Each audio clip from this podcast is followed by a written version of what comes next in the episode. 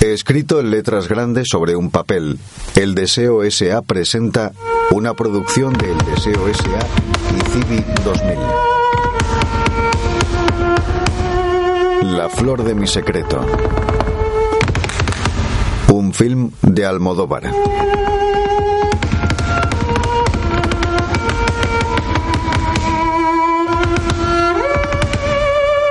Entre letras de imprenta destaca en rojo Marisa Paredes, dos hombres en bata blanca. Hemos hecho todo lo posible, pero su hijo Juan ha muerto. No puede ser. Le he visto hace un momento y respiraba. No será un error. Ustedes también se equivocan. Esta vez no. Quiero verlo. Lo verá. Pero antes debemos advertirle eh, que no se fíe de las apariencias. Cuando le vea tendrá la impresión de que respira, pero no es verdad. Eh, son las máquinas que le están oxigenando. Bueno, mire, yo si no les importa me lo llevo a otro sitio. Sacar el dinero de donde sea, pero si hay alguna posibilidad... No la hay, señora. Es difícil entender la muerte cerebral. Nosotros estamos oxigenando a su hijo con máquinas, por eso parece que respira, pero su cerebro está muerto. Pero si mi Juan es mu- muy fuerte. Solo tiene 16 años. Hombre, si usted dice que respira, a lo mejor... A lo mejor es que respira. Es el oxigenador, como le ha explicado mi compañero. Perdone, pero no me fío. Desgraciadamente tenemos pruebas inequívocas. El último encefalograma de Juan da totalmente plano y eso significa muerte cerebral. Bueno, a mí no me importa que se quede un poco tonto con tal de que viva. Señora, su hijo está muerto. Juan, Está muerto. La mujer baja la cabeza triste. ¿Quiere que avisemos a algún familiar? estoy sola. Mi marido murió hace dos años de un infarto. Bueno, está mi suegra, pero solo es un estorbo. Ella tuvo que regalarle la moto a mi niño. Mierda con la moto. Mira que se lo dije. ¿eh? Hazte cuenta que me llevas por delante como te pase algo con la dichosa moto. Estas cosas ocurren todos los días. Todos los días. A mí no se me muere un hijo todos los días, oiga. Júrenmelo. ¿Qué? Júrenme que mi Juan está muerto. Señora, es la primera vez que alguien nos pide una cosa así. Sí, señora, se lo juramos. Su hijo Juan está muerto. La mujer pelirroja y pequeña de unos 40 años mira a los médicos, saca un pañuelo y se suena la nariz. En la sala un chico joven lo graba todo desde una cámara con trípode. En una pantalla los dos médicos y la mujer alrededor de una mesita pequeña. Al lado una mujer morena de pelo corto y piel clara con gafas mira la pantalla. Un grupo de unas 20 personas sentadas en una mesa de reuniones la miran también.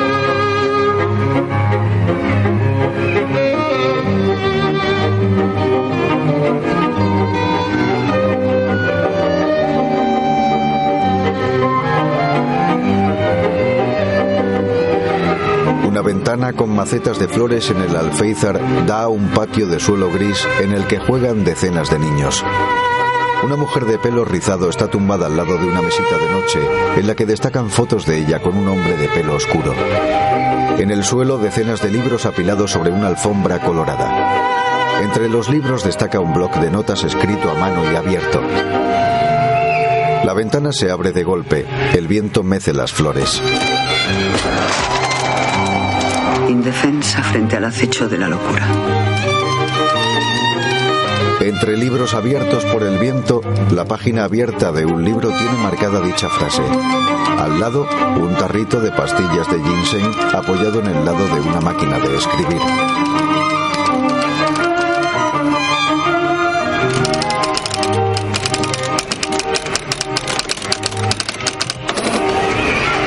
Foto enmarcada del hombre moreno vestido de militar.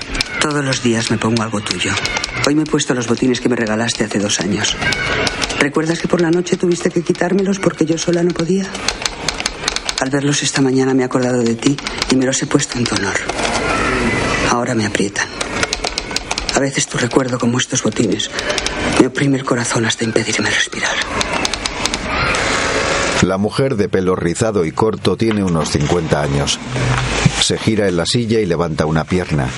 Se agarra el botín con las dos manos. Hace esfuerzo para sacárselo.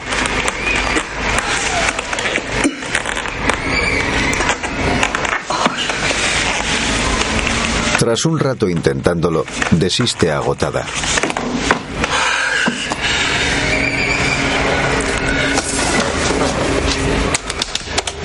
Puedo quitármelos.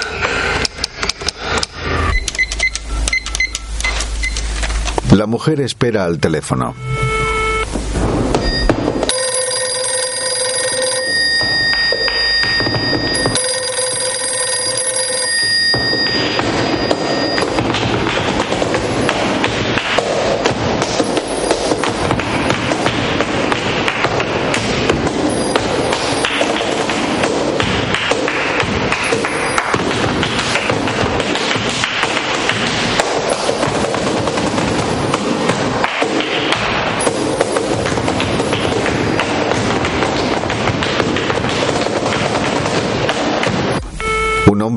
Largo y negro zapatea en una sala.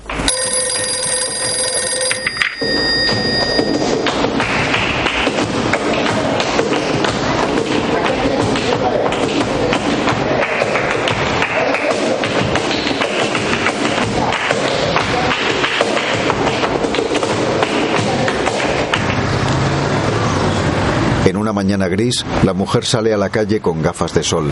Se acerca a la calzada y mira a ambos lados. Oye, por favor, ¿me podéis dejar mil pesetas? No, no tengo. 500. Por favor, es que las necesito. Es que no te lo suelto. Por favor. Si me ayudas a quitarme los botines, te doy cinco mil Venga, pesetas. hecho. ¿Quieres ir que vayamos a los escalones, que es casi mejor? ¿Dónde? Aquí a los escalones de la fuente. ¿Te parece? Vamos. Vente para acá. Siéntate aquí, aquí, aquí. Sí, sí. Mira, este, por ejemplo. este primero, Vamos sí. a ver, verás. Aquí se, aquí se quita. Fuerte. Tienes que empujar un poco a ti también, No, ¿eh? pero si yo no puedo empujar, hombre, ¿no ves que me caigo?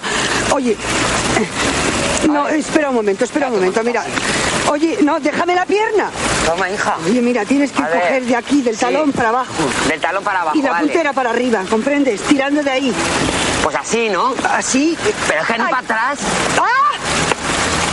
Oye, no, por favor, por favor, por favor. Oye, mira, deja.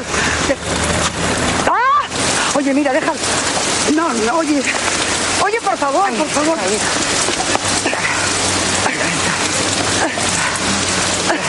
Oye, déjalo que nos vamos a empapar, tú. Y a mí me gusta la lluvia. Oye, pues a mí no, ¿sabes? Mira, tengo un colega, si quieres. Que mira, no, que no, que yo te doy el dinero. Toma, toma el Mira, dinero. tú misma, de verdad. Toma el dinero. Hala, gracias, hala. La mujer entra en un bar. Lleva la chaqueta húmeda. Sí, ¿me pones un carajillo de coñac, por favor? Volando. Voy a usar el teléfono.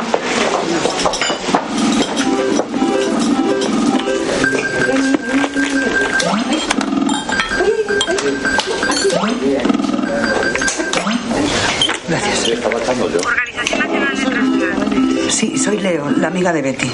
¿Puedo hablar con ella? No, no está. Hoy da uno de sus seminarios. ¿En Madrid o fuera? En Ya, donde siempre. Sí, eh, me imagino que no terminará hasta por la noche. ¿Quiere que le diga algo? No, no, nada, gracias.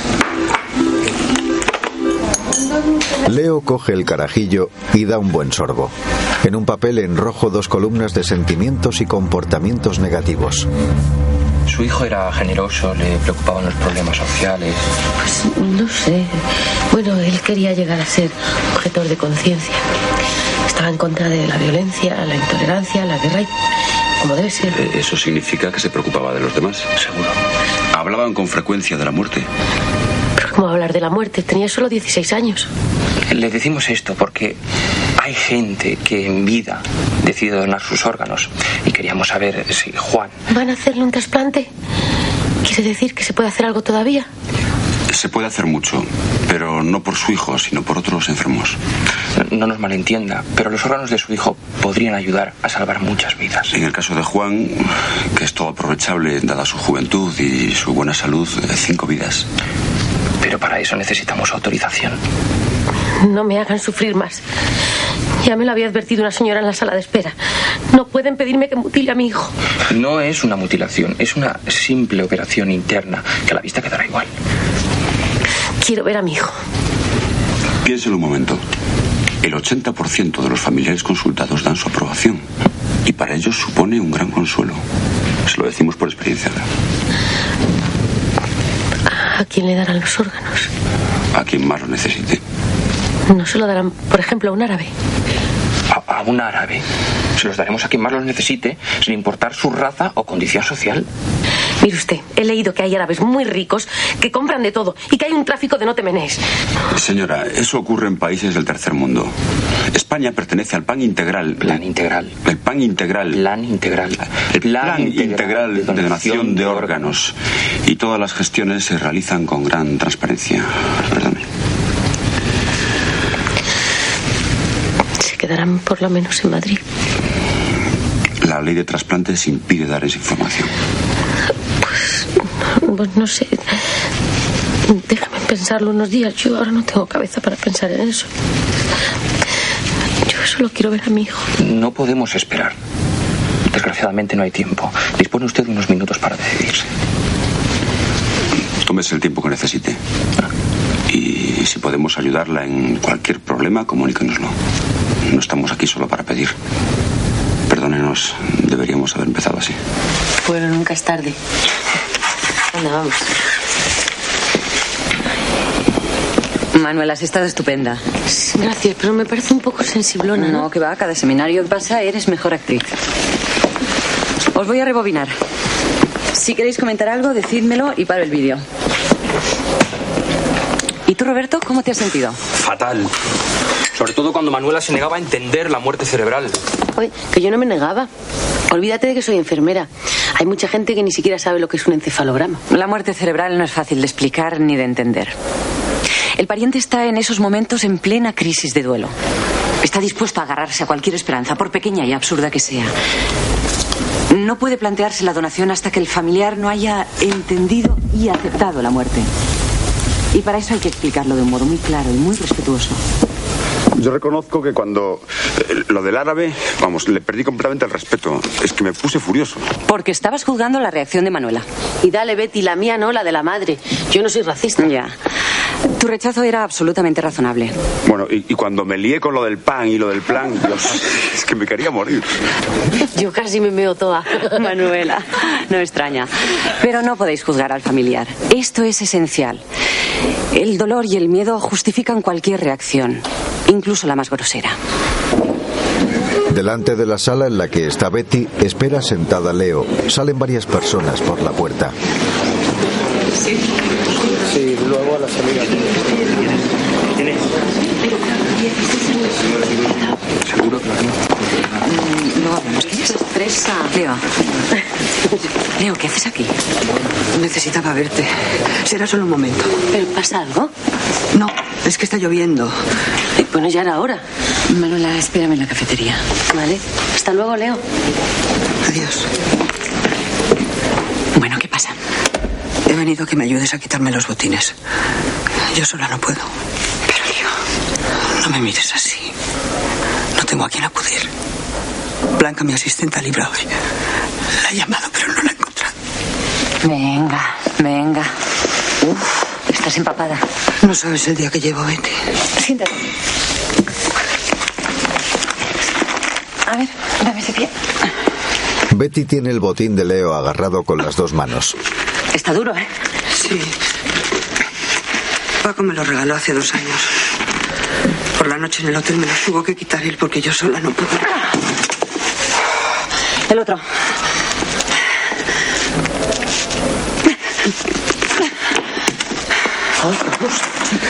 Leo, no puedes seguir así. ¿Seguir cómo? Otros botines. Ah, pero estos entran y salen solos, no te preocupes. No puedes seguir tan frágil. ¿Qué quieres que haga, Betty? eh? ¿Qué quieres que haga?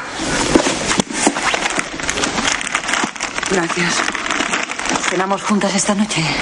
Si tú puedes, yo encantada. Oye, y no te preocupes por mí, que no estoy tan mal.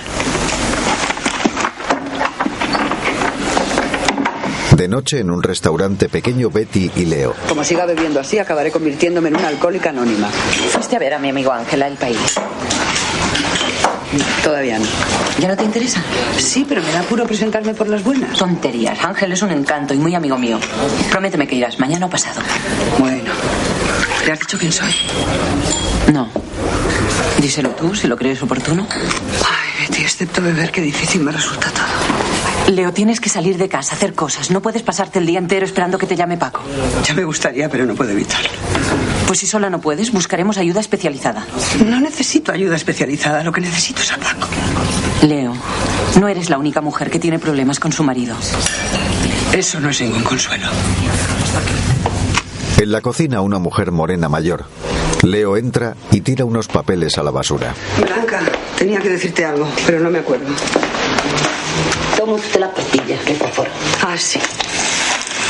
Memoria no recuperaré, pero esto me pone cachonda como una perra. ¿Sabes que el fósforo es afrodisíaco? ¿Y eso qué? Ah, ya me acuerdo. Si llama el señor, coge el teléfono y dile que me llame esta noche. Si te pregunta que cómo estoy, miéntele y dile que estoy estupenda. Ese es mi niño. Que me traía las botellas porque yo vengo tan cargada. Claro. Ay,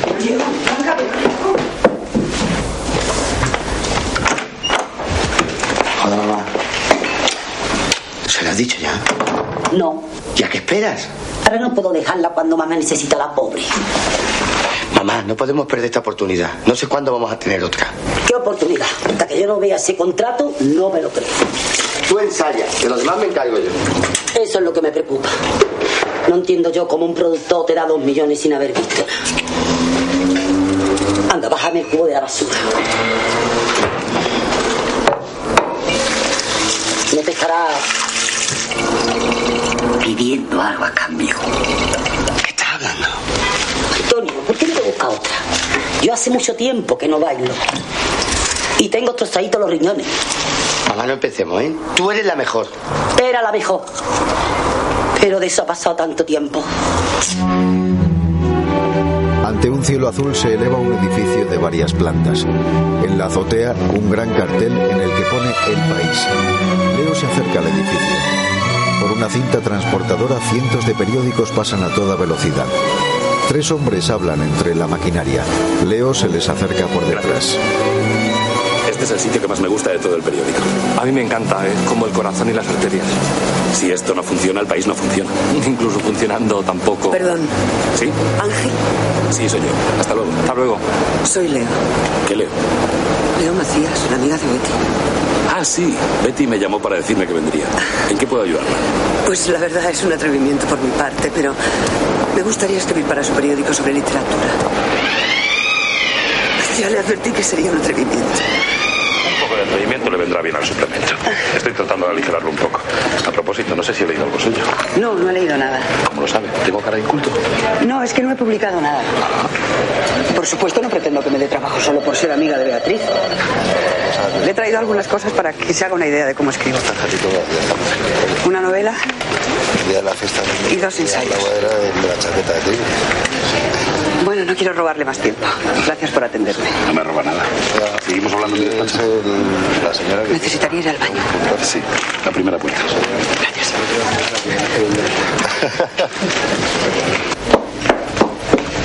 Ángel es un hombre bajo y orondo con una barbacana. Leo entra en el baño y se quita las gafas de sol. Saca del bolso una petaca, la desenrosca deprisa y da un sorbo de su contenido. La vuelve a cerrar y la guarda en el bolso. Sonríe ante el espejo y sale.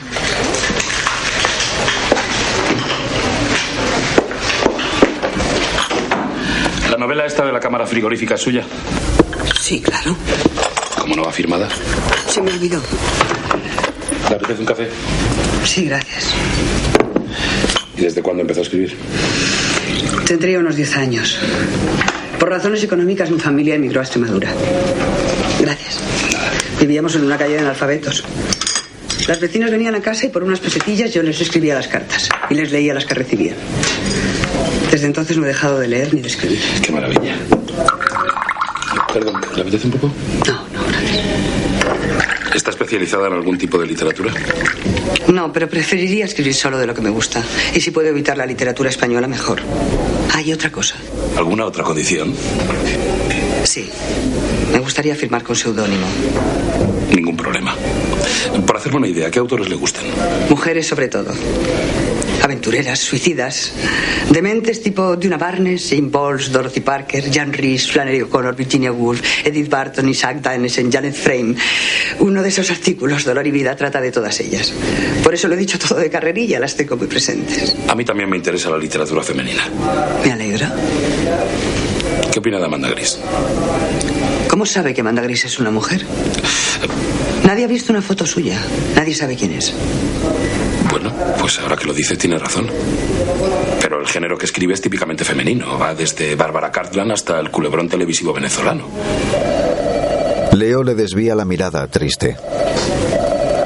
Por lo que veo no le gusta la literatura sentimental. Sí.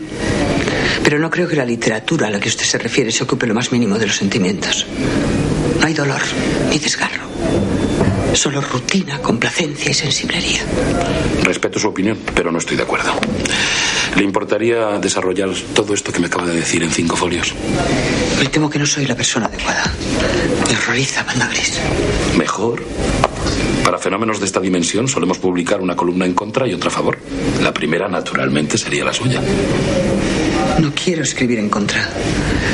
Ya hay suficientes cosas negativas en mi mundo. No quiero añadir una más. Y mucho menos que me paguen por ello. Adiós. Yo. Qué gilipollas. Sobre el cielo del mediodía destaca una señal de tráfico sobre una carretera. Parla Centro. Un coche de color verde oscuro toma el de la desviación hacia Parla. Conduce el coche Cleo a través de una zona de extrarradio con árboles desnudos por el invierno. Entra por una calle estrecha y aparca el coche en batería. Se acerca a un portal y llama al interfono.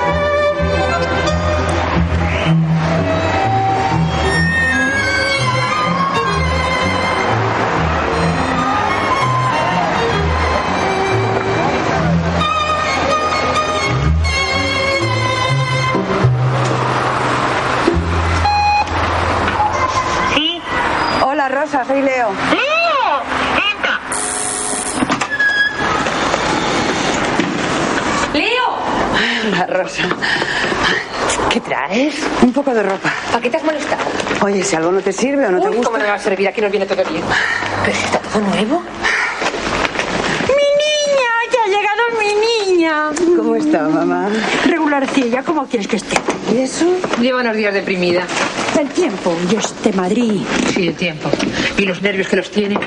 Uy, no sabes cómo se excita. Cállate, cara de ladilla. Para tu hermana todos son nervios y figuraciones mías. No discutáis. Debe ser el tiempo, ¿eh? Yo estoy igual. Ah, yo tengo las piernas que me pesan como costales. Claro, debería usted salir. Tiene que andar. Se va a poltronar. A poltrona, ¿y que estoy? ¿Por qué no la saca, Rosa? ¿Yo? Pero si es ella la que no quiere salir a ningún lado. ¿Y para qué quiero salir? ¿Para que me mate un Stinger o para que me pille un coche? Oye, yo no sé lo que he hecho a los Stinger, que no sabes cómo me miran. ¿Cómo no la van a mirar? Si se insulta les llama guarros y hippies en su cara. Pobrecicos patos que hay en el barrio. ¿Y yo qué sé si son Stinger o son yuppies? Si no veo nada. ¿Cómo no quiere ir al oculista? Mire, le he traído lo último de Amanda Gris. Pero si yo ya no puedo leer novelas, si ni siquiera hago ganchillo. Trae que yo sí puedo leer. Ay, qué antología tan bonita. Oye, vamos a rinconarnos que en esta silla me duele la cosilla. Esas sillas le gustan mucho a tu hermana, como tienen tanto dorado, ni que fuese gitana. Aquí estoy todo el día, mano sobre mano. Como no veo ni gota, El oculista está cansado de decirme que si se operase recuperaría bastante visión. tu hermana tiene el afán de meterme en un quirófano. No quiero quirófano. Mientras yo viva, no me vais a meter en un quirófano. Cuando yo esté muerta, hacéis con mi cuerpo lo que queráis. Mamá, por Dios, no diga eso, ¿eh? Pero no os preocupéis que no os voy a dar mucho que roer. Mírala, mírala cómo se pone solo por decirle que vaya al oculista. Leo, una operación es como un melón cerrado. Hasta que no se abre no se sabe si está bueno o si está pasado. Tiene usted toda la razón. Nos ha salido filósofa. La filósofa se va al lavabo que está muy estreñida.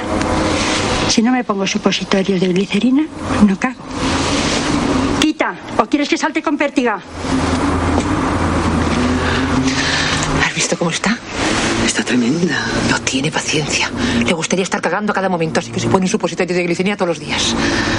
Y no te he ofrecido nada. ¿Eh? Hoy como tengo la cabeza. Vamos, que te echo algo de comer. ¿Quieres café? Pues lo estaba haciendo. Sí, gracias. No se la puede llevar la contraria porque se te tira. Cada día está más agresiva. Son cosas de la edad. Acostumbrada al pueblo, aquí se ahoga. Lleva el mismo camino de su hermana Petra. Y de las tías. Y de la abuela. Todas terminaron locas.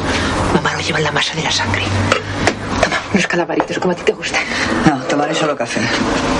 Pues ya me dirás cómo vamos a terminar nosotras, porque tenemos su misma sangre. Pero tú no has visto cómo va vestida. Si parece una pordiosera.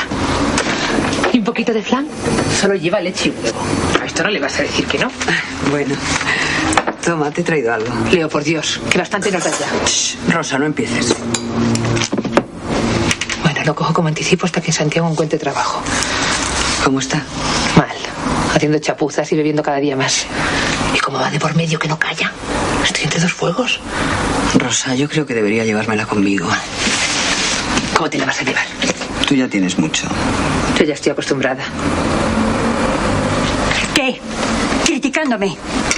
Tú no le hagas caso, que yo estoy muy centrada. Ojalá tuviera los remos como la cabeza.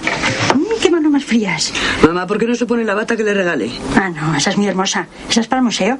Pero yo la compré para que se la pusiera. Que no, esa está mejor guardada. Parece una pordiosera. Me da vergüenza salir a la calle con ella. No hago nada a gusto de tu hermana. Tienes las mismas rarezas que mi hermana Petra, que en paz descanse. Eres igualica, igualica que ella. Usted sí que ha salido a su hermana. Y a sus tías. Y a su abuela. ¿Y a quién más? Por Dios, dejad nuestros genes en paz. El día menos pensado, me voy al pueblo y así no estorbo a nadie. ¿Pero quién ha dicho que aquí estorba? Después de comer, cuando me quedo traspuesta, ya está ella como un sargento despertándome. Es que si no, no duerme por la noche. Que me mueva, que me mueva. Leche, ¿qué quiere que haga? ¿Aerobic? Ojalá me muera pronto. Y así no molesto a nadie. ¿Dónde lo has puesto? Que lo guardas todo como una urraca. ¿Qué busca? ¡Los pimientos! Ahí los tiene los pimientos en el rincón que la van a morder. Uy, si es lo que te he dicho. Que no veo ni gota. Pues así, ciega y todo se quiere ir al pueblo, sin esperar que le den las vacaciones a los niños. No quiero Madrid. Mamá, en el pueblo no puede estar sola. Tenemos que buscar una persona que le haga las cosas de la casa y le acompañe por las noches. Sí, y que me hurgue los armarios, que se coma las morcillas. Ni pensarlo. Se hacen unos pimientos. ¿Pero por qué se molesta? Tengo cocinera. A saber cómo guisará esa gitana. Estupendamente. Y no sabe cómo plancha. Paco dice que nadie le plancha las camisas como ella, ni yo. Pues no creo yo que en la guerra esté mejor atendido que en su casa. ¿No, Rosa? ¿Quieres más flan? No, no, gracias. Te lo meto en un tupperware. Que no hace falta, Rosa. Te encuentro muy estropeada, Leo. Te meto también los calamares. Irse a la guerra. Por si tuviéramos pocos quebraderos de cabeza. Te meto también la tortilla. Yo rezo todos los días por él, para que no le pase nada. Rece también por mí. Claro que sí, hija mía. Por ti la primera. Por mí es por quien no reza. Tú eres atea. ¿Y usted qué más le da? Usted rece, que es lo suyo. Una rosquillita. A propósito, tienes que darme un achuchoncillo para la contribución del pueblo. Ah, sí. Aquí está. No te olvides tampoco que el niño cumple años la semana que viene. No le hagas caso, Leo, que el niño no necesita nada. Pues unos vaqueros le vendrían estupendamente. Va siempre con los mismos. Y ya es un hombrecillo. No sabes lo estudioso y lo formal que ha salido. Y no como la loca de su hermana, que no es capaz ni de lavarse las bragas. Son las dos de la misma edad, la abuela y la nieta. Los calamares. Ay, Leocadia, ¿qué cruz tengo con esta? Tiene usted delante a una mujer creada para la ansiedad. De una Barnes.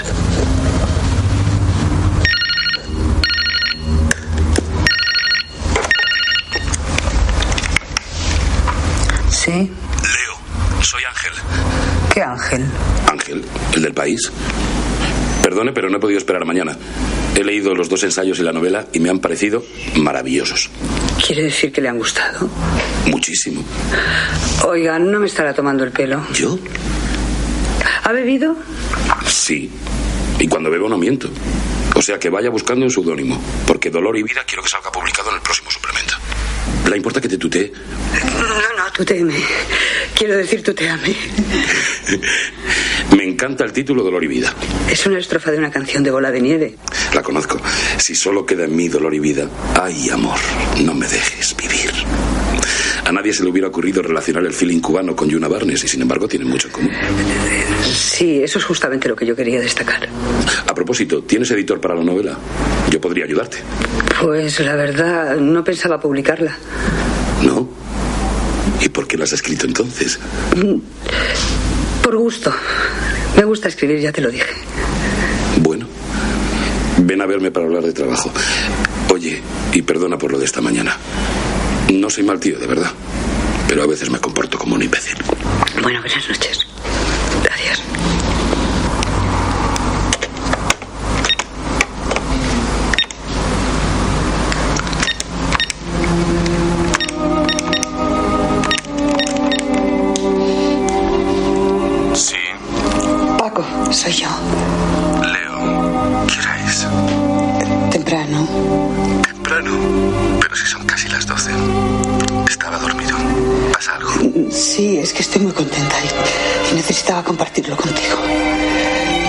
Esta mañana a pedir trabajo al país. Leo, ¿qué estás viviendo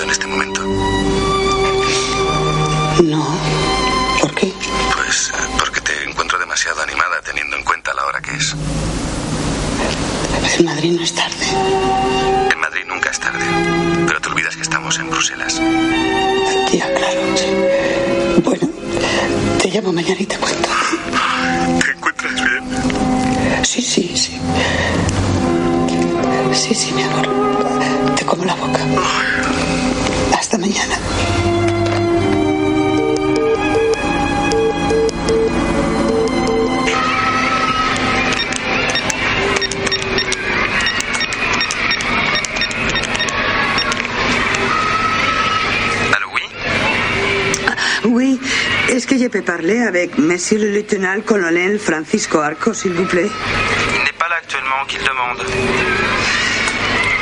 Sa femme de Madrid. Oui, dites-le que je l'ai appelée et qu'elle m'appelle, s'il vous plaît. Rien d'autre? Non, non, qu'il m'appelle. Qu'il m'appelle. Entendu. Au revoir. Bon, au revoir.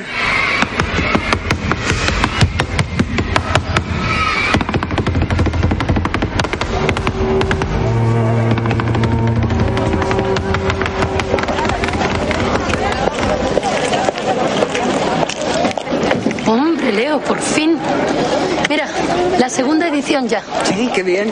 Pensé que no ibas a venir nunca. He estado ocupada.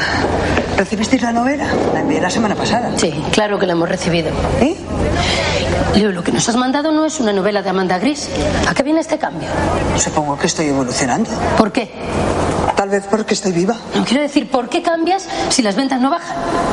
Leo, bonita, olvidas que nuestra colección se llama Amor Verdadero. ¿Cómo se te ocurre venirnos con la historia de una madre que descubre que su hija ha matado al padre después de que éste intentara violarla? Y, y que para que nadie se entere, la madre lo hiberna en la cámara frigorífica del restaurante de un vecino. No es fácil desembarazarse de un cadáver. Y lo importante para la madre es salvar a la hija. ¿No harías tú cualquier cosa por salvar a tu hijo? No estamos hablando de hijos, sino de novelas. Los hijos solo sirven para quitarnos la vida. Y las novelas para recuperar la ilusión de vivirla. Cuando alguien compra un libro nuestro, quiere olvidarse de la sordidez en la que vive. Soñar con un mundo mejor, aunque sea mentira. ¿Café? No, gracias. ¿Quién va a soñar con una gente que vive en un barrio miserable? Jubilados prematuros, auténticos muertos vivientes. ¿Quién se va a identificar con una protagonista que se ocupa de limpiarle la mierda a los enfermos de un hospital? Que por si fuera poco tiene una suegra yonki y un hijo maricón, al que además le gustan los negros. ¿Te has vuelto loca, Leo? Tal vez. Pero la realidad es así, Alicia. Realidad. Bastante realidad tenemos cada una en nuestra casa. La realidad es para los periódicos y la televisión. Y mira el resultado. Por culpa de tanta realidad el país está a punto de explotar. La realidad debería estar prohibida. Alicia, no te salgas del tiesto. Nadie tiene la culpa de que tu hijo sea yonki. Eso no es asunto tuyo. A propósito, ¿es cierto que el otro día le diste a mi hijo cinco mil pesetas? ¿Yo? Si no le conozco. Pues él te conoce. O eso dice de verte por aquí. Qué amargo. Supongo que me las robaría. Es increíble. Me juró que te encontró por la calle y que se las diste por ayudarte a quitarte unos botines. Se inventa cada cosa. Me va a volver loca. ¿Ese era tu hijo? Pues es verdad que se las di. Sí. La historia era tan absurda que le creí. Vamos a centrarnos. Si Alicia empieza a hablar de drogas, no terminamos nunca. Sí, claro. Leo, te contratamos para que escribieras historias de amor. En la novela también hay una gran historia de amor. ¿Cuál? Yo no le he visto en ninguna página. La del dueño del restaurante, el que no puede olvidar a su mujer aunque ya esté separado de ella. El que decide contratar un asesino a sueldo para que mate a su suegra porque está seguro de que su mujer vendrá al entierro y así él podrá verla y hablar con ella y convencerla de que vuelva a su lado. Sí, ese. ¿Pero tú crees que el mejor modo de localizar a una mujer es matando a su madre? Aunque te parezca mentira, me inspiré en un hecho real. Ocurrió en Puerto Rico. Tú me estás tomando el pelo. Y siento mucho que nos haya gustado la novela. Espera un momento. Tenemos un problema, Leo. Un problema muy gordo. Por contrato estás comprometida a entregarnos cinco novelas de amor al año durante los próximos tres años. Te recuerdo. Novelas de amor y lujo en escenarios cosmopolitas, eso sugerente y solo sugerido. Deportes de invierno, sol radiante, urbanizaciones, subsecretarios, ministros, yuppies, nada de política. Ausencia de conciencia social. Hijos ilegítimos los que quieras, eso sí, final feliz. En el contrato también se especifican los millones que recibes como adelanto. ¿Y tus condiciones? Que no podemos utilizar tu nombre real ni desvelarlo.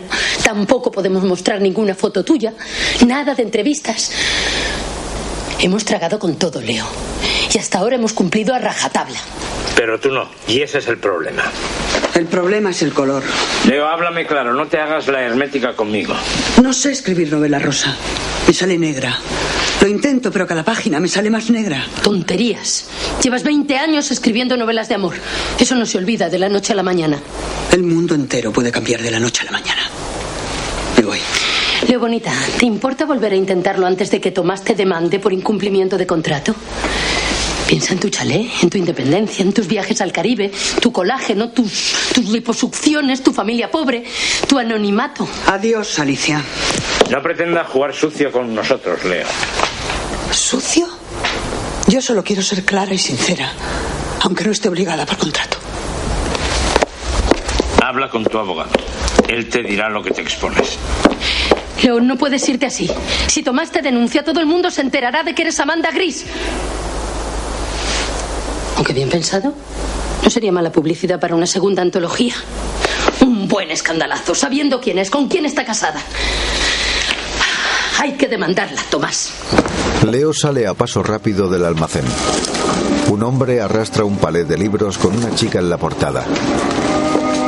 La única cualidad que reconozco en Amanda Gris es la de ocultarse a la sombra de un seudónimo. Pocos datos se conocen sobre su técnica literaria. ¿Escribirá a mano o a máquina? Truman Capote diferenciaba entre escritores y mecanógrafos. De Amanda Gris ni siquiera sabemos si es una buena mecanógrafa. Lo suyo es ficción pura, pero que nadie relacione esto último con la creación literaria. Cuando digo ficción, quiero decir mentira. Qué barbaridad. Leo llama a un interfono.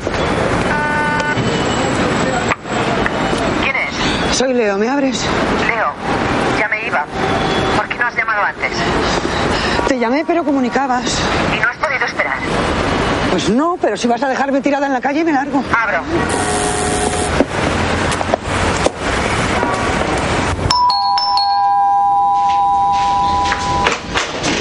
Hola, Leo. Hola, Betty. No te habría molestado si no me hubiera surgido un problema gordísimo. Yo también tengo problemas. Podríamos intercambiarlos como cromos. Muchas gracias. Creí que eras mi amiga. Sí, soy tu amiga. ¿Por qué no me preguntas qué me pasa? Pero si no me has dado tiempo. Vengo a verte porque eres la única persona con la que puedo hablar de Amanda Gris. Pero ahora que lo dices te encuentro muy rara, Betty. ¿Qué te pasa? Anda, ven, siéntate. Cuéntame. No, no puedo contártelo. ¿Ah, no? No, problemas profesionales. Pues estamos buenas. Anda, vamos a tomar algo. El teléfono. ¿Qué? Que están llamando el teléfono. ¿No lo oyes? Sí, pero prefiero prepararles copas.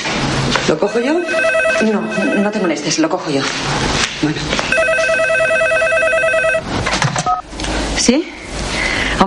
Qué sorpresa. Pues sí, justo acaba de llegar. Te la paso.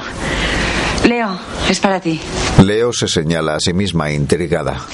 Se levanta y recibe el teléfono. Toma. ¿Quién es? ¿Leo? ¡Paco! ¿Cómo sabías que estaba aquí? Te llamé a casa y como no estabas, pensé que tal vez habías ido a ver a Betty. Chico, qué intuición. Como siempre dices que si no te encuentro en casa insista y que te rastree por toda la ciudad. Así me gusta.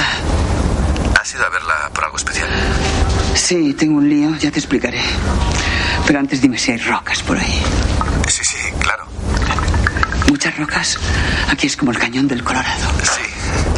Oye, ¿qué te ha pasado? He roto con fascinación. No te explico los detalles porque son un poco complicados ¿eh?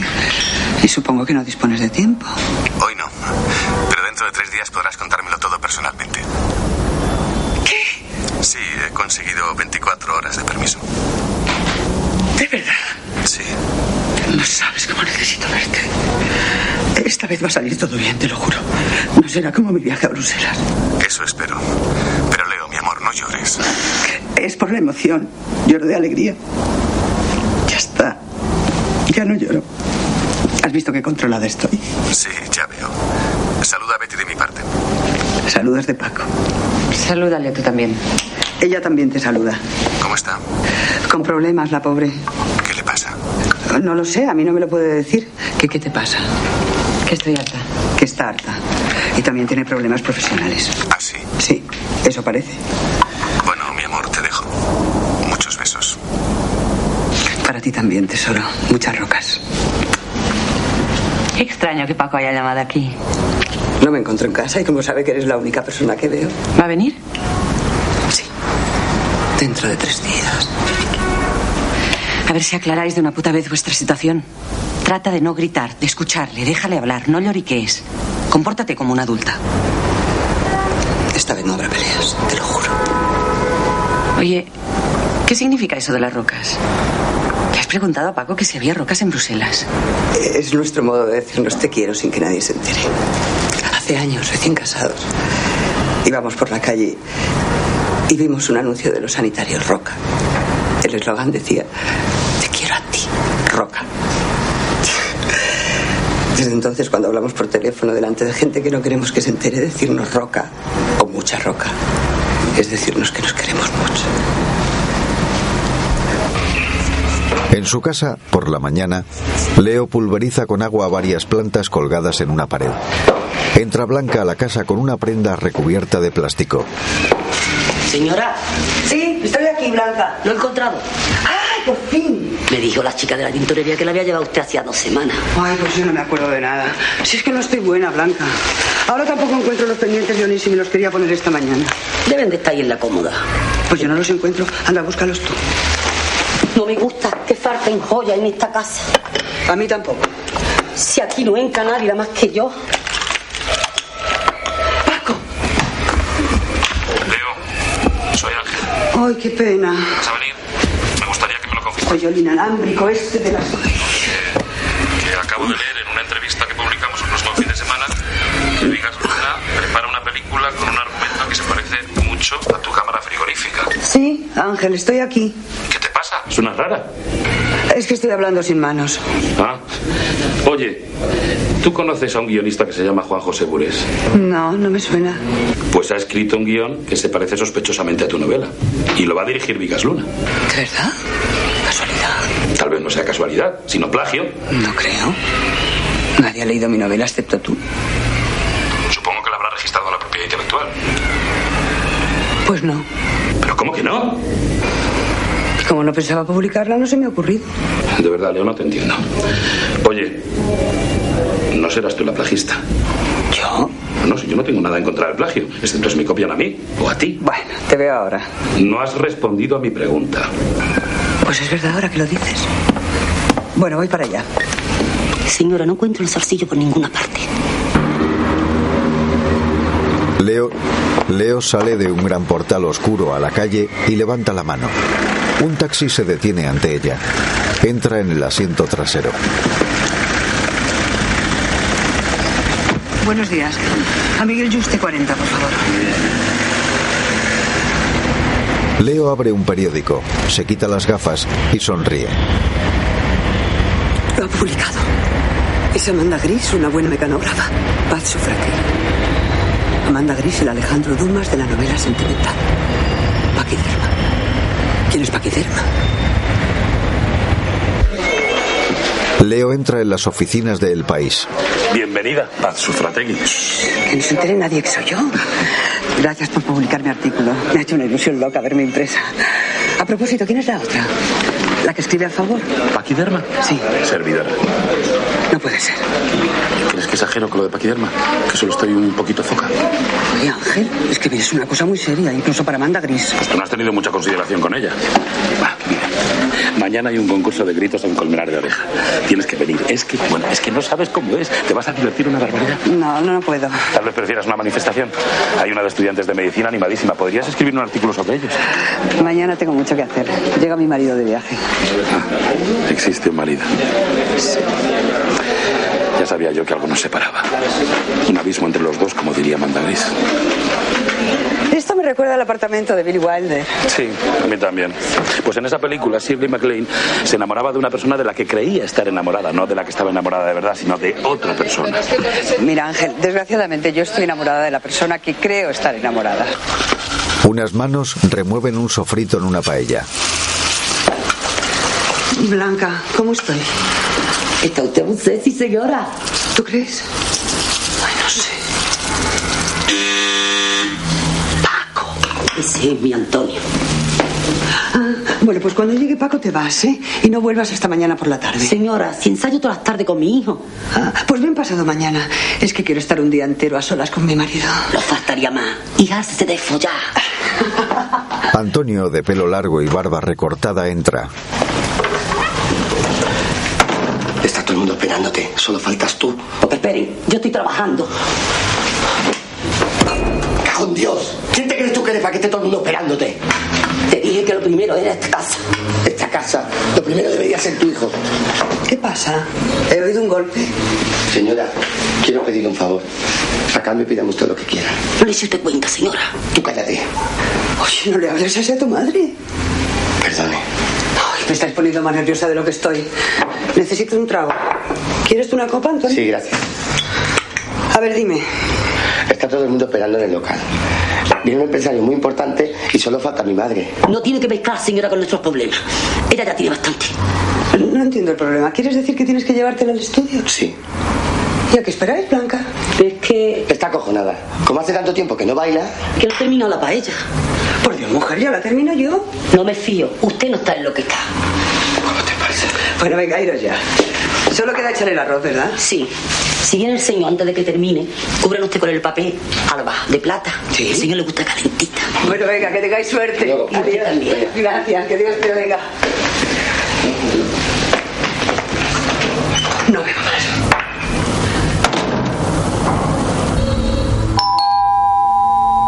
Leo corre por el pasillo hacia la puerta.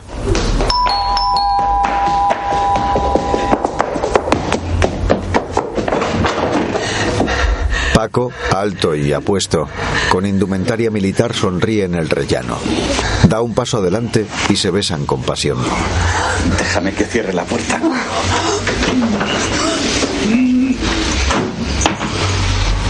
Tras besarse, Leo lo abraza fuerte y se apoya en su pecho. Él se quita el sombrero.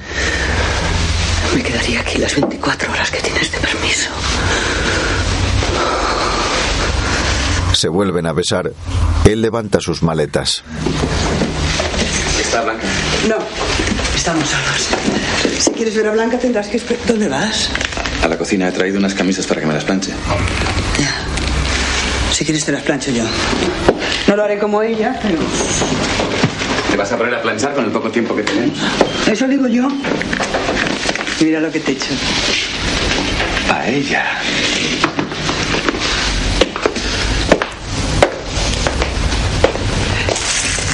he hecho yo.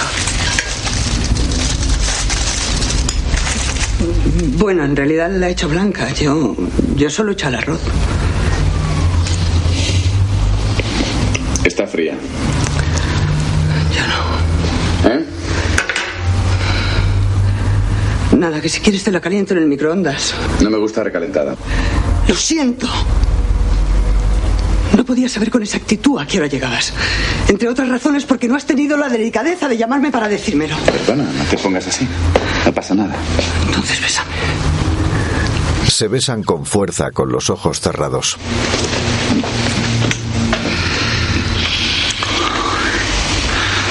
Voy a ducharme. Llevo todo el día con esto puesto. Pero luego tenemos que hablar.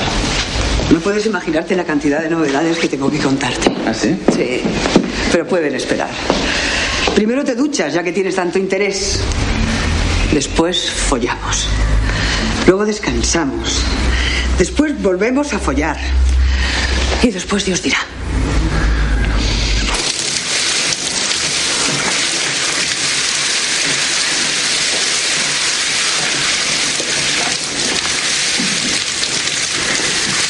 Mientras Paco se ducha, Leo entra en el baño y se queda ante él, al otro lado de la mampara.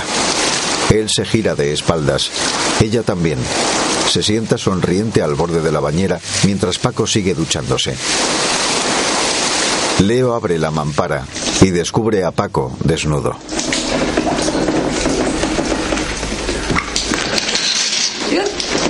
Ven, yo te ayudo. ¿Ya? Así. Le frota con una toalla mientras se arrodilla ante él.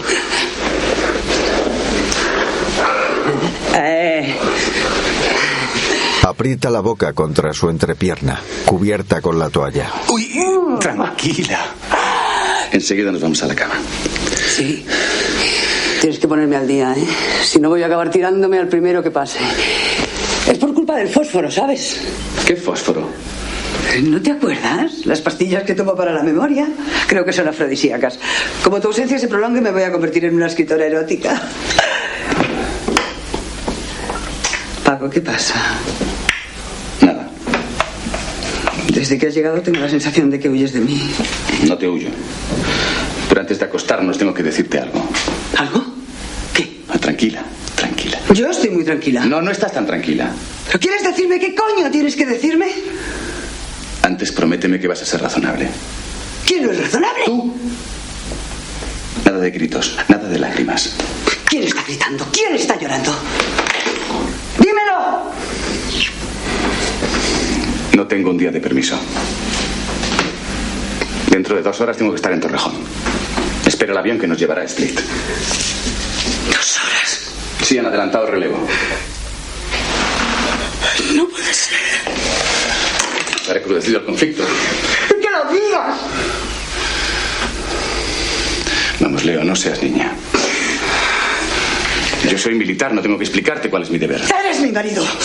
Tengo que explicarte cuáles son tus obligaciones conmigo. Me prometiste que aparcaríamos lo nuestro hasta que terminara el conflicto. Lo lamento mucho. No estoy hecha de metal. No se me puede aparcar como los coches. ¿Por qué no intentas entender la situación? No hay nada que entender. Entre yo y tu trabajo, tu trabajo es lo primero. Estoy intentando salvar la vida a mucha gente. ¿Por qué no salvas la mía? Leo, estoy hablando de gente inocente. Gente que no tiene para comer. Gente a la que matan mientras hace la cola del pan. Que no tiene ni luz, ni medicinas, ni esperanza. Estás hablando de mí. Eres el colmo del egoísmo. No puedes dejar de pensar en ti, aunque solo sea un momento. Eres un hijo de puta. Por poner a los pobres desgraciados de Bosnia como pretexto. Paco no se gira. Ella le da la espalda y se acerca a la ventana con las flores. Solicitaste voluntariamente la misión de paz para huir de la guerra que tenías aquí. Y de esa guerra la única víctima soy yo. Desde el momento en que decidiste pertenecer a las fuerzas internacionales de la OTAN, ya te estabas separando de mí. Podías haberte quedado en tu despacho del Ministerio de Defensa si hubieras querido. Al menos hasta ver cómo solucionábamos nuestros problemas.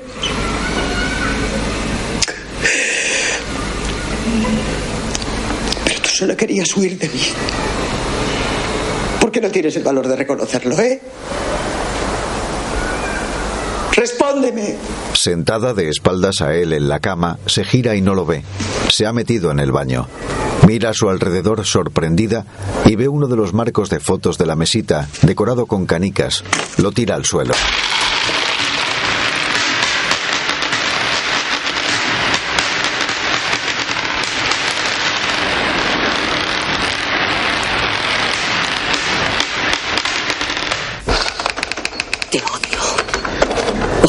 Seguir odiándote como te odio ahora. Este odio me ayudaría a arrancarle de mi vida. Dios mío, no creo en ti, pero ayúdame. ¿Te vas ya? Sí. Paco, por favor, te estoy hablando. ¿Qué? ¿No vas a comer nada? ¿Algo más? Pues sí. De las dos horas que me corresponden me debes todavía 30 minutos. Paco coge la maleta. Leo le cierra el paso. Te suplico que me des al menos 24 horas, de verdad. Donde sea, como sea, cuanto antes, dime tú. No creo que pueda soportar 24 horas como esta última. ¿No crees que podemos hablar tranquilamente como dos seres adultos? No. Paco, antes de irte, dime cuál es nuestra situación. No lo sé. Necesito saber si tienes algún interés en salvar lo nuestro. A pesar de todo, yo sí quiero. Paco sale en silencio al rellano. Debo interpretar tu apertura de puerta como una negativa. Leo, no me presiones más. ¿No ves que estoy bloqueado, que no puedo hablar? El gran estratega. Se supone que eres especialista en grandes conflictos. Sí, pero no hay ninguna guerra comparable contigo. Leo abre los ojos como naranjas. Paco baja las escaleras. Leo le sigue. Paco, yo soy muy burra y a veces no me entero. O sea que te ruego que respondas de una puta vez. ¿Existe alguna posibilidad, por pequeña que sea, de salvar lo nuestro?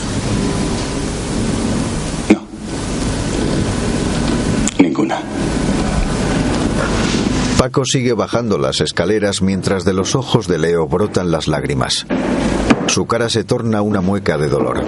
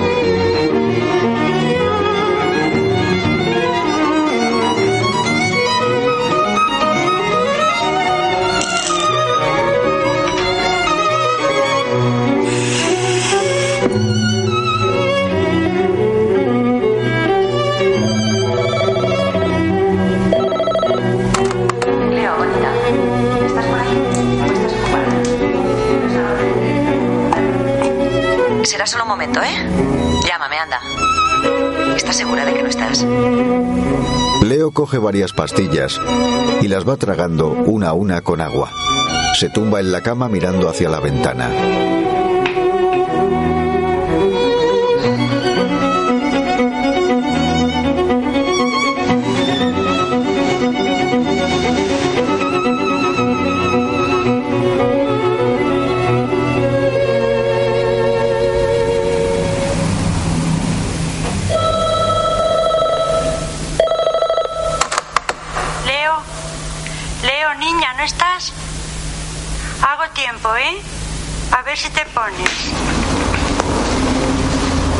habitación está más oscura. Abre los ojos. Mamá. Mamá. He discutido con tu hermana, así que me voy al pueblo. Te llamaba para despedirme. Estoy muy deprimida, hija mía. Tengo la tensión que no sé cómo no me da algo. Llámame. Y no hagas caso de lo que te diga tu hermana Rosa. ¿No estás? Me hubiera gustado tanto desahogarme contigo. Unigota, hija mía, tu madre.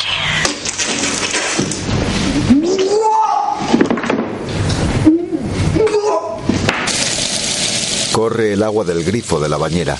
De su interior se incorpora Leo, con el pelo revuelto y mojado, el vestido rojo empapado. Se retira el pelo de la cara y cierra los ojos. En el pequeño televisor del bar, una chica grita.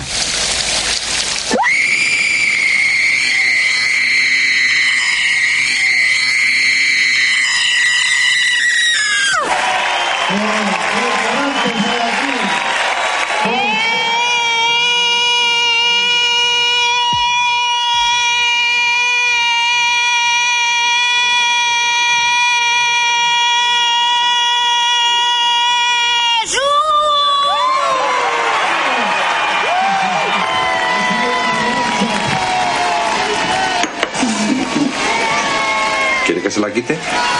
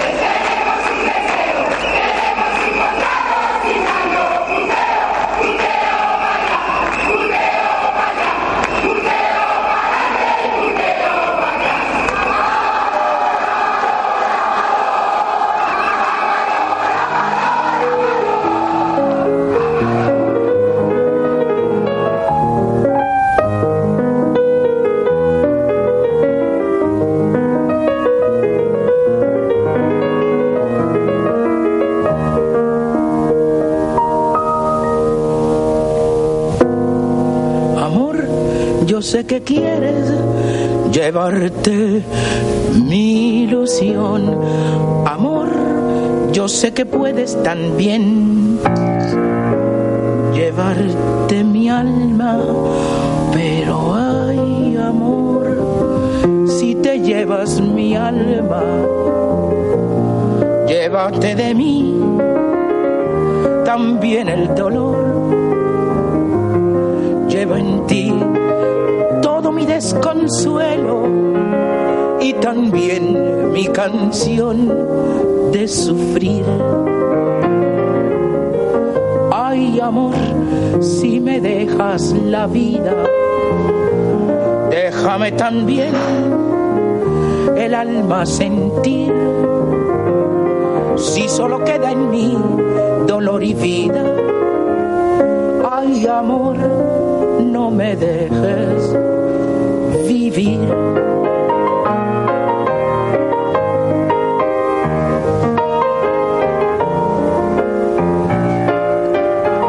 En una cama ajena, Leo se gira de lado y abre los ojos. Buenos días.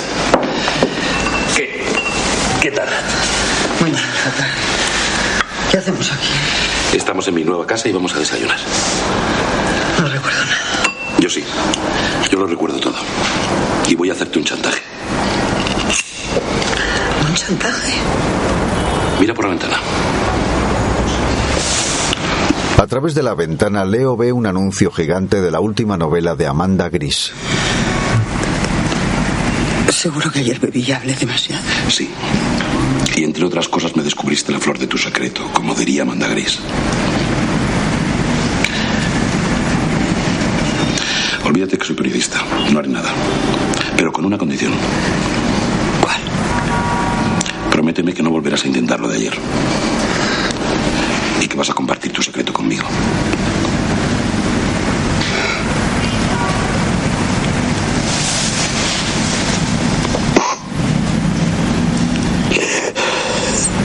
Vale.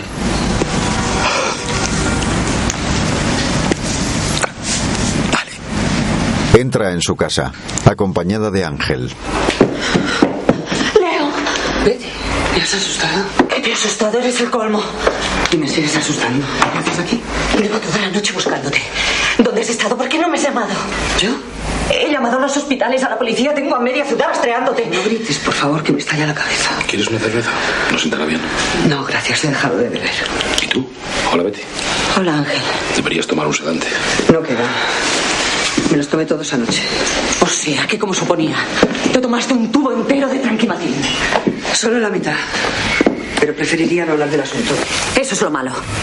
Que nunca quieres hablar del asunto ni dejas que lo hagamos los demás. ¿Tienes tú algo que decirme que no me hayas dicho? Que si tengo algo que decirte que no te haya dicho. ¿No te preguntas cómo he entrado aquí? ¿Quién me ha dado las llaves? ¡Paco! Tampoco te extrañaste que me llamara el otro día cuando tú estabas en mi casa. No fue a mí a quien llamó. No. ¿Qué hay que hacer para que te enfrentes a la realidad, eh? ¿Qué hay que hacer para que aceptes la realidad? Que los demás no me la ocultéis. ¿Cómo íbamos a decirte nada? Si basta que te aprieten unos botines para que se te venga el mundo abajo. ¿Qué haces? Betty se interpone entre Leo y la ventana abierta. Paco lleva años intentando hablar contigo. Pero antes de empezar, tú ya estás dando alaridos como una demente. Y Paco no es tan cruel. ¿Por qué no me lo dijiste tú? Eres experta. ¿Experta en qué? En dar malas noticias. Hasta dar seminarios a los médicos. Te lo estoy diciendo ahora. Muy bien. Pues ya me lo has dicho. Ahora Betty, por favor. No. No me voy. Por si te interesa, yo también he roto con él. Y lo he hecho por ti. Cuando llegó anoche y me contó la discusión, le dije que cómo se había atrevido a dejarte sola en semejante estado.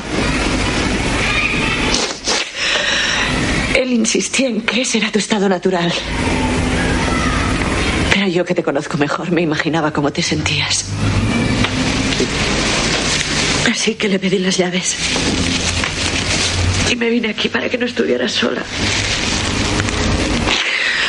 Cuando vi las vomitonas y el frasco de sedantes vacío me puse lo peor. No sabes la angustia que he pasado. Lo sabe él. Sí. Ha llamado esta mañana desde el aeropuerto. Antes de coger el avión. Es cierto que se va a Split. Sí. Ya habrá llegado. ¿Desde cuándo sois amantes? Unos meses antes de decidir lo de Bruselas. Paco vino a verme. Estabais en plena crisis y él no soportaba la idea de verte sufrir. Había dejado de quererte, pero no sabía cómo decírtelo. Acudió a mí como amiga tuya y como psicóloga. Yo le dije que justamente por ser tu amiga no podía aceptarle como paciente. Le recomendé a un compañero. Pero no sé si llegaron a verse. Paco continúa visitándome. Le gustaba desahogarse en plan amigo. Hasta que sin saber cómo... Día nos descubrimos al uno en brazos del otro. El teléfono. Sí, ya lo oigo. ¿No vas a cogerlo? Cógelo tú. Es para ti. Dile que ya he aparecido y que me doy por enterada. Pero espera que me vaya, por favor.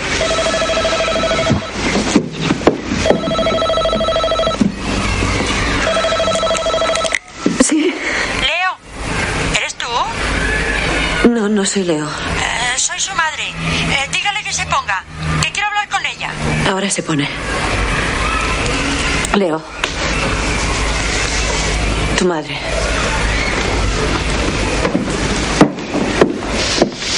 Gracias. Sí, mamá. Iba a llamarla ahora mismo. Ay, hija mía, qué pena. Si tu padre levantara la cabeza. Leo. Cállate, cara de ladilla. Voy al pueblo, a mi casa. Que en mi casa hasta el culo me descansa. Bueno, mamá. Me voy con usted. Ahora mismo paso a buscarla y la llevo en mi coche. ¿Que tú vienes conmigo? ¡Ay, qué alivio! Leo, no le hagas caso, que aquí nadie la ha echado de casa, ¿eh? ¿Cómo que no, tu marido? Mi marido. Leo, Santiago no la ha echado. Lo único que le dijo que en su casa nadie tiene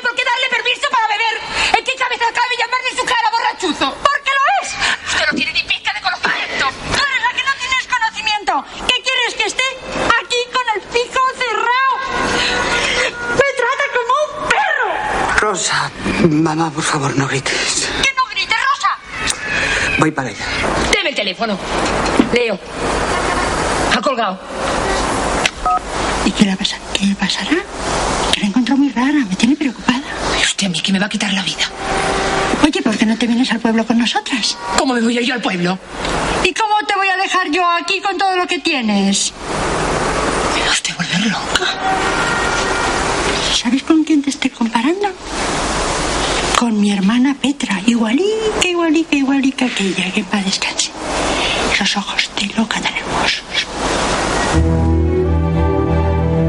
Al lado de un campo de flores amarillas silvestres, un coche avanza por una carretera.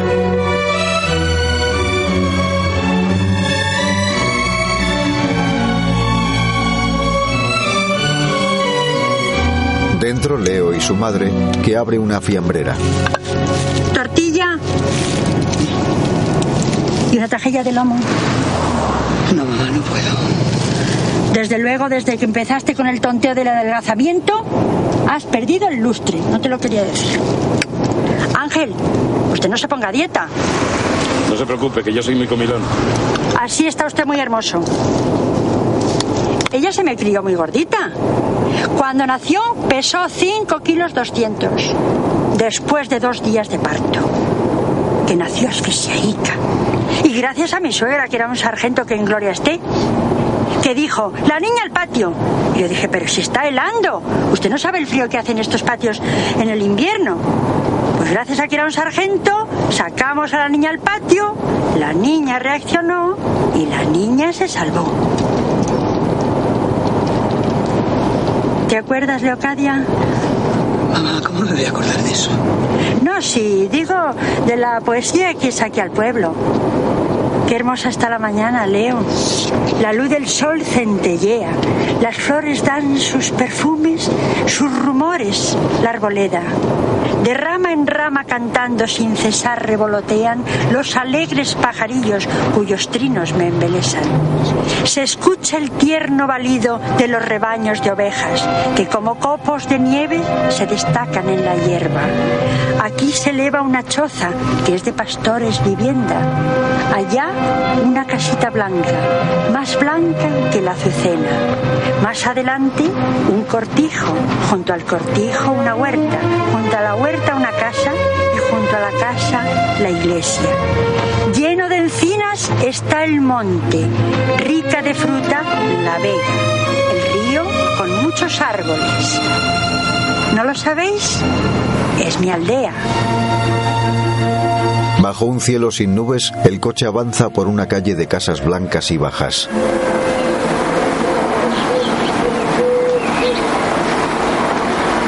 ¡La Jacinta! ¡La Jacinta! Ay, he oído un coche y me he dicho, ¡Esta es la Jacinta! ¿Cómo estás? ¿Cómo estás, Jacinta? Aquí. Mira, Leo. He venido con ella. Ah, ha venido con ella. Ah, mira, está. ¿Pero qué le ha pasado? ¿Pero qué se ha pasado? No, tranquilízate, no ha sido nada. Podría haber sido Tranquilízate, Jacinta, no ha sido nada. Ábrame la puerta. Ábrame. Yo también me mareo. Pero aparte de eso, tiene. No se preocupe, señora. No ha sido nada. Ángel lleva a Leo en brazos. Entra en una casa de paredes blancas, llena de plantas, siguiendo a Jacinta. Detrás de un bordado floral, la silueta de Jacinta se difumina. Se acerca a una cama en la que reposa Leo.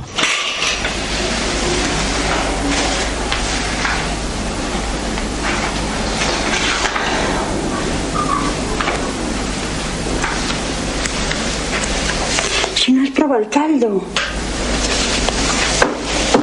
¿Qué te pasa, Leo? Me estoy volviendo loca, mamá. ¿Tú? Esa es tu hermana, pero tú no. Sí. Como las tías, como su abuela. Es por Paco, ¿verdad?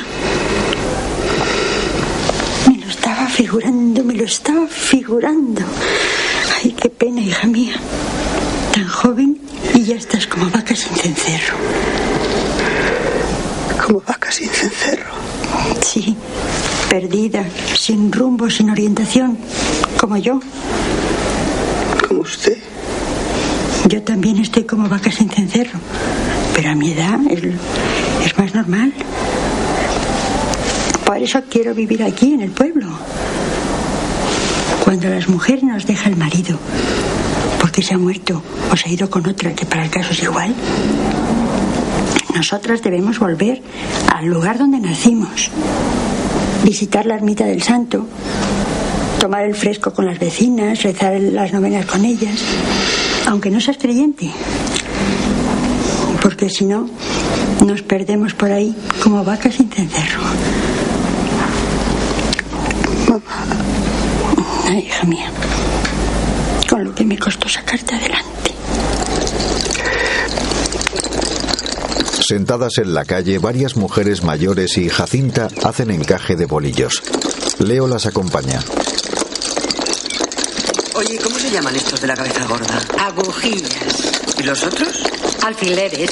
Ah, claro. ¿Conoces el refrán? ¿Cuál? Ese que dice, los celos son alfileres que no me dejan vivir. Quien quiera saber de celos, que me lo pregunte a mí. Y a mí, Pilar. Oye, Felipe, ¿y la tía Valentina? Pues se echó al pozo. Que se echó al pozo, se echó al pozo. ¿Quieres decir que se mató? Pues sí. Y estuvo mucho tiempo allí hasta que unos albañiles lo vieron y llamaron a su hijo y vino a verla. Y ya la sacaron y todo. Y allí estuvo. Oye, pues no me acuerdo yo de tu tía. Pero tías son las Pero es que David me contaba unas cosas de pequeña también. ¿sabes? Una vez es una mujer estupenda. Sí, es que estaba sola. Sí, estaba sola. Era así un poco harta, era ella muy Oye, ¿por qué no me cantáis una canción? ¿Eh? Una canción. Sí, Una de aquellas-. Es que me va a dar un bajón. Venga, a ver, venga. ¿Cómo se llama esa?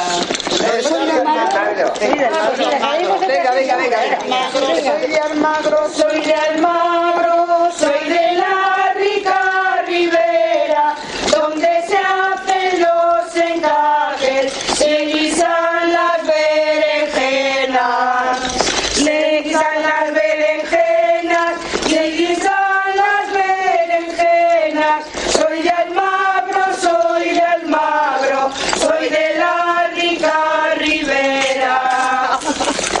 Leocadia, ¿qué te llaman?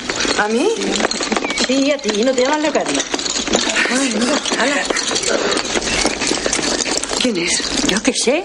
Hombre o mujer. Mujer, hija, mujer.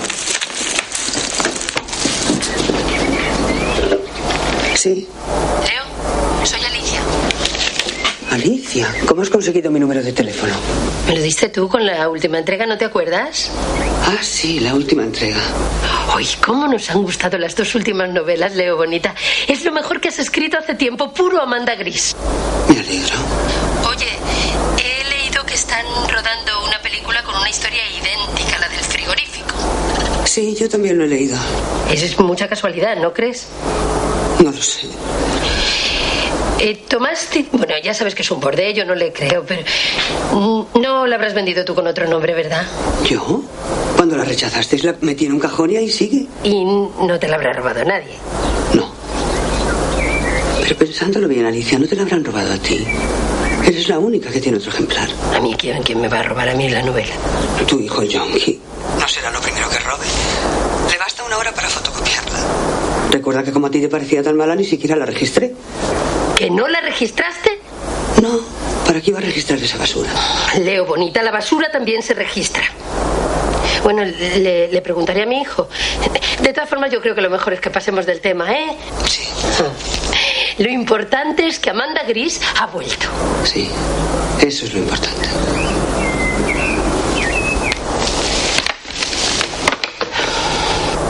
Leo, qué alegría. Oye, ¿le has dado tú el teléfono a los de la editorial? Acaba de llamarme Alicia. Sí, se lo di yo. ¿Por?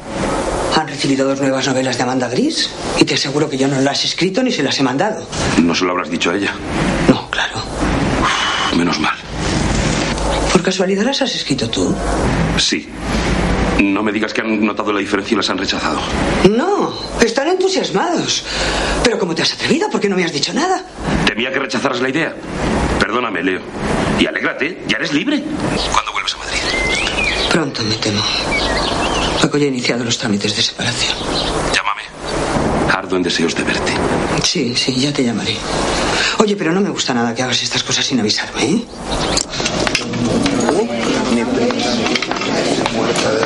No me extraña. Con lo que pesa.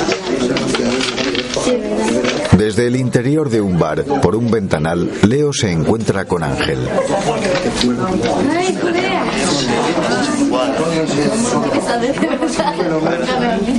Sí, ahora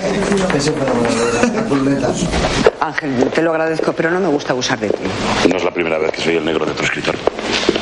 Pues para mí sí es la primera vez que alguien escribe por mí. Es cómodo, te acostumbrarás. ¿Y tú? Siempre quise ser una escritora de novela rosa. Qué frívolo es. ¿Hasta cuándo te va a seguir divirtiendo? Como mínimo hasta que expire tu contrato. Pedirás algo a cambio, supongo. No pensaba. Pero si insistes. Insisto. Bueno, pues tú te quedas con el 20% de los ingresos, como los agentes, y yo con el 80% restante. ¿Te quedas más tranquila? Sí. ¿Y tú? Yo lo que tú quieras. Blanca, vestida de rojo y con el pelo recogido, baila en un escenario. Baja los brazos lentamente y los estira detrás de ella de repente. Los estira hacia adelante y apunta las palmas hacia afuera. Mira al público. Se gira y se agarra las vestiduras de las piernas.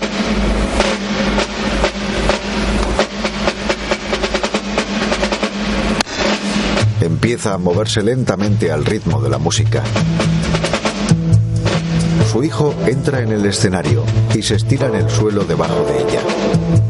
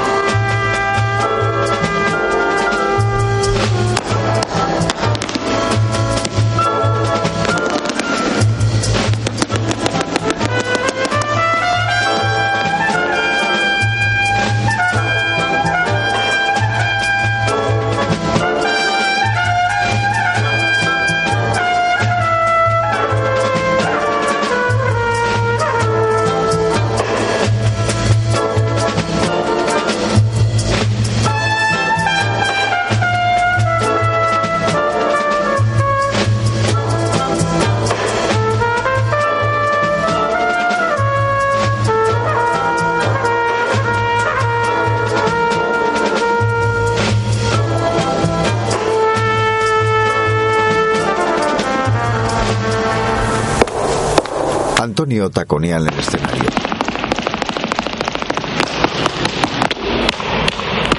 Gira varias veces sobre sí mismo, salta sobre el suelo y se arrodilla ante el público.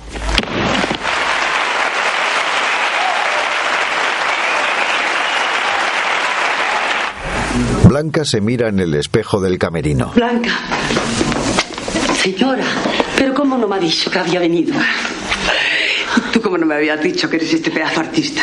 Que tengo la impresión de que estaba abusando de vosotros. La señora lo ha ayudado mucho. ¿Yo? Mucho más de lo que usted se cree. ¡Blanca! Perdón. ¡Rosa!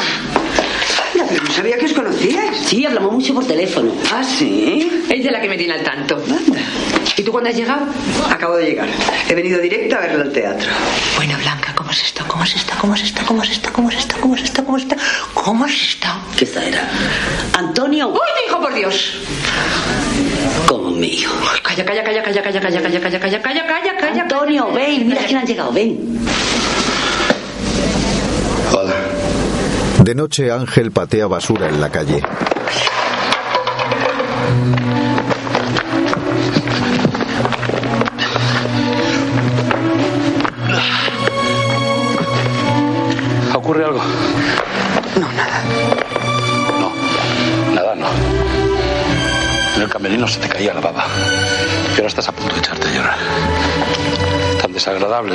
Compañía. Es que me ha recordado a Paco. Hace tres años fuimos a Atenas. Aquello no es como Madrid, no hay casi bares. Íbamos por la calle solos y Paco se encontró unas cajas de cartón y se puso a jugar al fútbol como tú ahora. Parecía un niño. Es el único recuerdo alegre que tengo de aquel viaje. Queda tajantemente prohibido jugar al fútbol. A partir de ahora solo vale. Las peonzas bailan,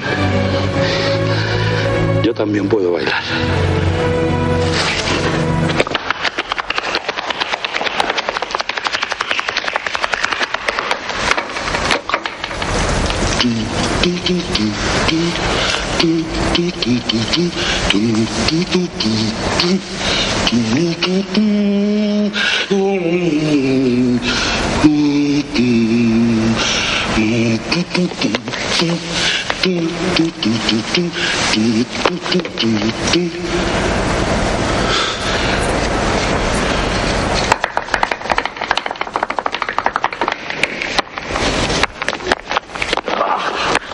Ángel.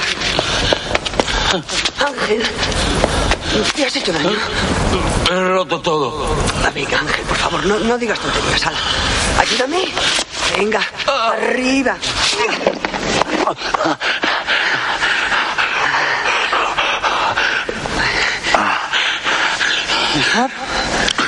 ¿Recuerdas Casablanca? La primera vez que Ingrid Berman entra en el café de Rick. Lo los dos se sientan en la misma mesa. Bogar está rígido, inexpresivo por la emoción. Ingrid le pregunta si recuerda la última vez que se vieron. Fue en París. Le responde con cara de palo. Nunca olvidaré ese día. Fue el día en que los alemanes ocuparon París. Los alemanes vestían de gris y tú de azul. Ángel solloza ante Leo tembloroso. Ella lo mira con severidad. De azul vestías tú el día que huyendo de tu vida te chocaste con la mía. Leo da un paso atrás y niega con la cabeza. No quiero recordar ese día. Pues yo lo recordaré siempre. Venga, Ángel, te llevo a casa. Estás borracho. Quédate conmigo. Tengo que ir a casa. ¿Sola? Sí. Qué fuerte te has vuelto. Me gustabas más cuando eras frágil. Todavía sigo siéndolo. Aún tengo las maletas en el coche, porque no me he atrevido a subirlas a casa. O sea que de fuerte nada. Pero tengo que aprender a vivir en esa casa sin Paco. Entonces vamos a tomar una copa. El alcohol te dará valor. También tengo que aprender a vivir sin alcohol. Sin Paco y sin alcohol. Y cuanto antes empiece, mejor. Leo coge su bolso del suelo y deja a Ángel de pie en una enorme plaza. Delante de su casa, Leo saca las maletas del maletero del coche.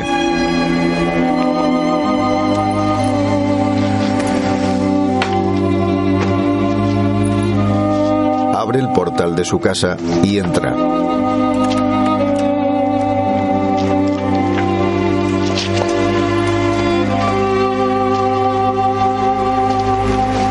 Entra en su casa a oscuras, deja las maletas en el suelo y cierra la puerta.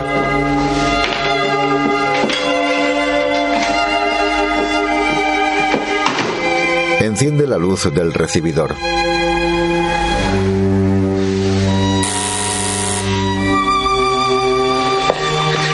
Pienso contestar. ¿Sí? Soy Antonio. ¿Antonio? ¿Puedo subir? Sí, sí, Antonio. Antonio, ¿qué pasa?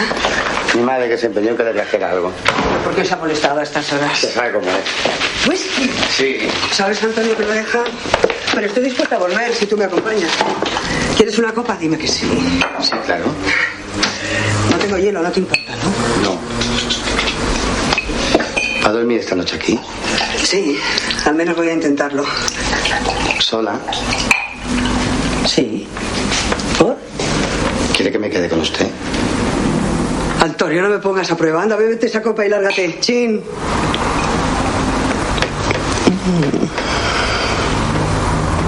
Antes de irme, tengo que confesarte algo. Sí. Dime. Te he robado algunas cosas. ¿Cómo? Ah, algunas joyas, cosillas sin importancia. ¿Mientras estaba fuera? No, no, con usted dentro. Aprovechando que estaba amnésica, arramplé con lo que pude. Ah, también cogí del cubo de la basura la novela esa, la del frigorífico. Se la pasé a un colega, la escribió a máquina y se la vendió a un productor. La están haciendo en cine, eso sí se ha enterado. Sí, sí, lo he leído. O sea que eras tú. Pero no soy un ladrón, ¿eh? No, claro.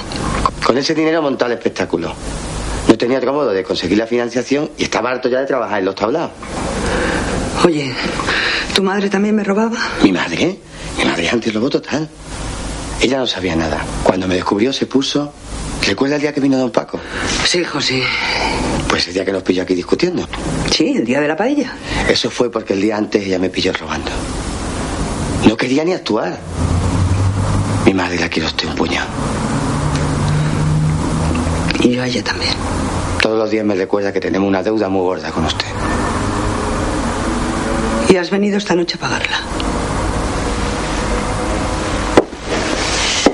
¿Con cuántos polvos crees que habría saldado la deuda? ¿Eh? ¿En cuánto me valoras? Señora, por favor, no me diga usted esas cosas. Le devolveré hasta la última peseta cuando pueda. No hace falta, Antonio. No podías haberlo invertido mejor que en esa maravilla que he visto esta noche. ¿Lo dice de verdad? ¿Cómo es la vida? Qué cruel, qué paradójica. Qué imprevisible y a veces qué justa. Si usted lo dice. Bueno, me voy o me quedo. Vete. Antes de que pierda los estribos y me olvide de que soy una señora estupenda. Ambos beben de sus vasos mirándose a los ojos. Antonio se va. Y muchas gracias, Antonio. Gracias, ¿por qué? Porque le has dado sentido a los meses más negros de mi vida. Y además has conseguido que olvide a Paco. Hace un cuarto de hora que no pienso en él. Adiós.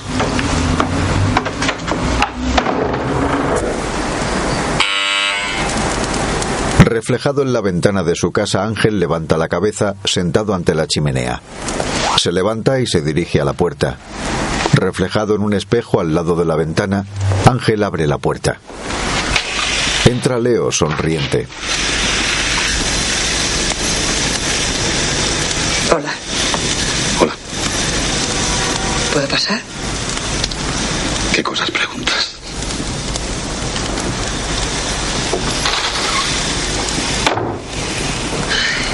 Se sientan en sendas butacas ante la chimenea. Esto me recuerda al final de Ricas y Famosas. Las dos amigas escritoras brindando, solas, alejadas del mundo frente a una chimenea. Sí, pero tú eres abstemia. Y además era Nochevieja. Por eso brindaban. Invítame a una copa y yo haré que sea Nochevieja. Ángel se levanta, coge una copa y una botella de alcohol y sirve generosamente delante de ella.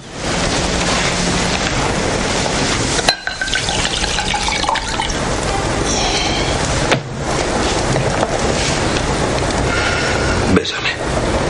Si es Nochevieja, quiero sentir el contacto con la carne humana. Y tú eres la única carne que hay por aquí. Leo se acerca lentamente a su cara. Se besan sentados cada uno en su butaca. Tras unos segundos, Leo retira ligeramente la cabeza. Ambos brindan.